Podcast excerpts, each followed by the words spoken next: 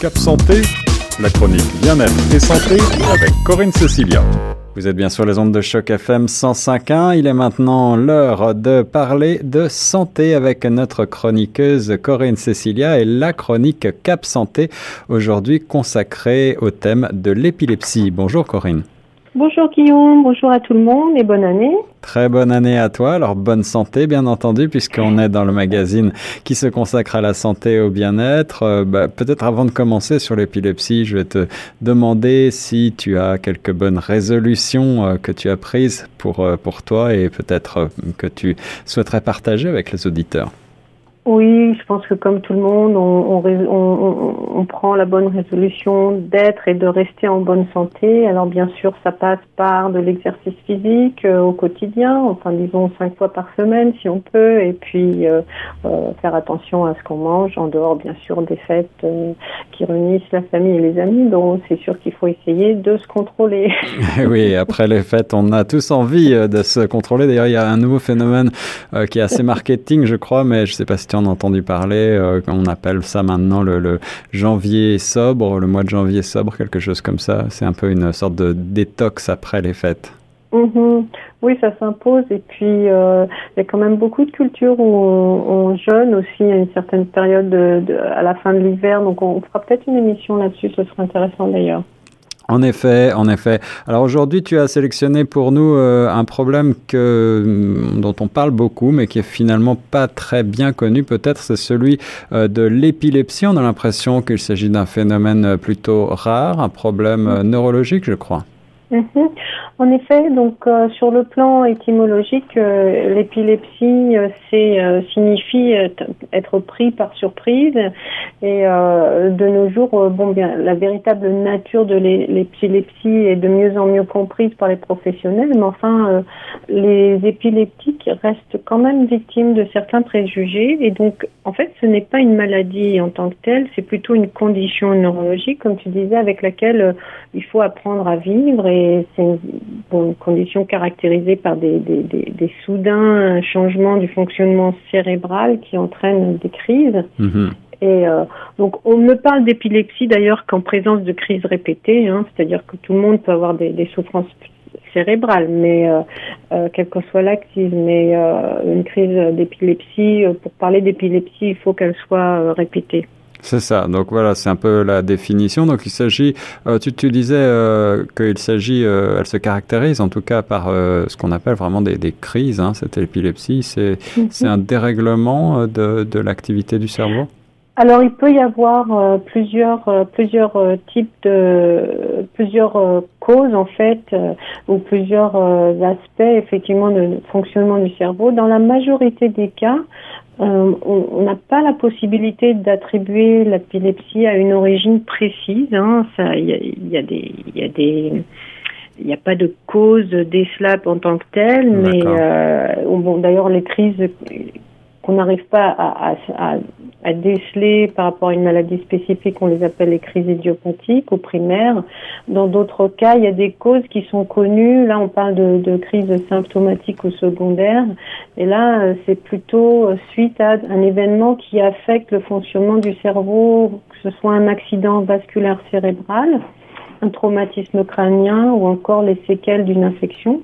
Ah oui, d'accord. Et donc, euh, notamment d'ailleurs au, Québec, euh, à l'Université de, Montréal, euh, il existe un programme de recherche qui vise à identifier les gènes qui prédisposent à l'épilepsie, parce que ça, c'est un, aspect nouveau en matière de recherche, c'est que certaines formes d'épilepsie dites idiopathiques correspondant à 60% des cas euh, peuvent euh, peuvent avoir euh, une origine génétique et donc on, se penche un peu sur cet aspect de nos jours. D'accord, donc les causes sont assez mal connues, mais il peut y avoir quand même une origine génétique. Quelle est la, la prévalence de cette, de cette condition? Alors, ça dépend des pays, bien sûr, hein, mais pour le Canada, on, pense que euh, c'est une condition qui affecte environ 1% de la population, donc euh, soit environ 300 000 personnes. Hein. Ah oui, tout de même. Euh, hmm. mhm. On estime d'ailleurs que si ce n'était pas à cause des préjugés qui sont associés à cette condition et à la difficulté pour certaines personnes même d'admettre qu'elles en souffrent, la prévalence serait certainement plus élevée. En tout cas, chaque année, c'est un, c'est un état qui est diagnostiqué chez plus de 15 000 Canadiens. Et ce qui est intéressant de savoir, c'est que l'épilepsie se développe dans 60% des cas chez les enfants en bas, en bas âge ou chez les personnes âgées. Hmm. Et puis, euh, parmi toutes ces personnes, on a environ 50% d'entre elles qui arriveront à surmonter leur épilepsie. Alors, tu nous disais que les causes sont assez mal connues. Il y a, peut-être quand même des facteurs qui euh, favorisent l'épilepsie qui, eux, euh, sont, sont de mieux en mieux connus. Alors là, ce qui est sûr, c'est que euh, dans le cas d'un accident, par exemple, euh, ce qui touche le cerveau, hein, donc que ce soit un accident vasculaire cérébral, un traumatisme crânien, des séquelles, etc.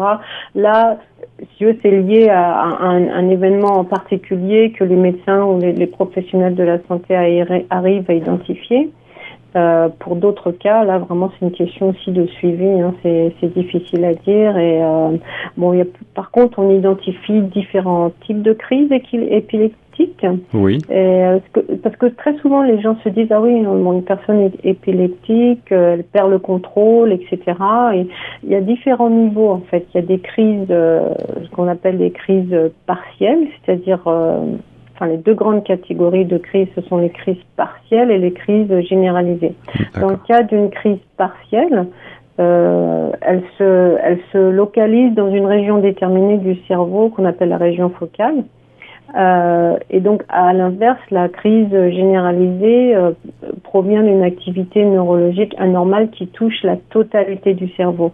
Et c'est là justement où les spécialistes de la santé peuvent préconiser euh, différents types de, comment dire de, de, de, soins ou de traitements et par rapport à ça, y compris d'ailleurs notamment la chirurgie.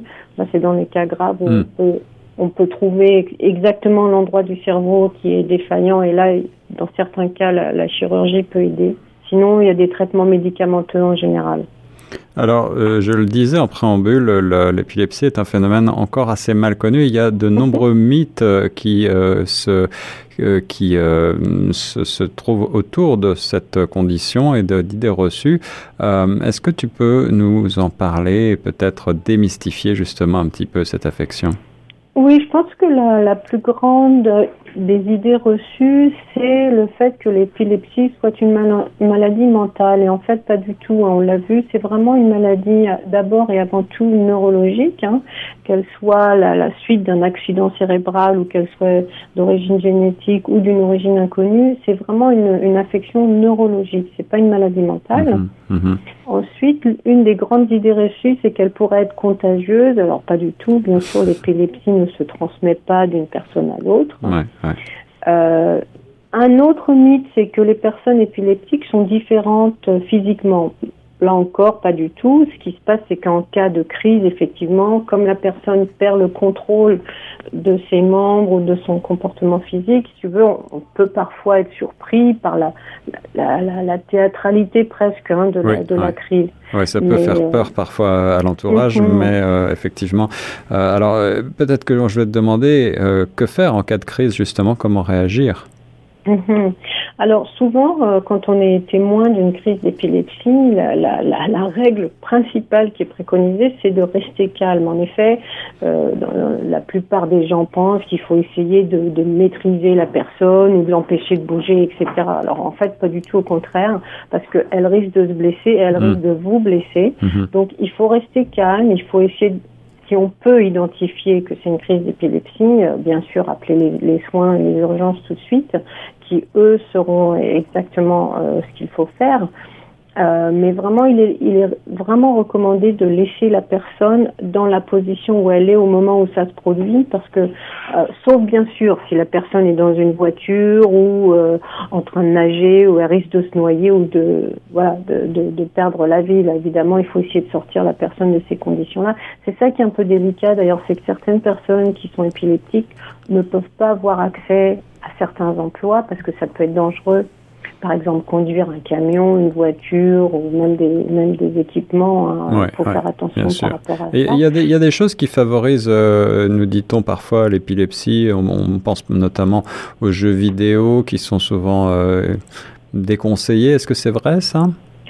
Ben, En fait, ce qu'ils disent que c'est pour limiter les crises, euh, que ce soit des crises de, vraiment dangereuses, de mort subite ou des crises d'épilepsie inexpliquées, en fait, euh, il faut essayer de, de euh, d'éviter les, facteurs comme le manque de sommeil, la consommation de drogue à, usage récréatif, la grande consommation d'alcool bien sûr aussi.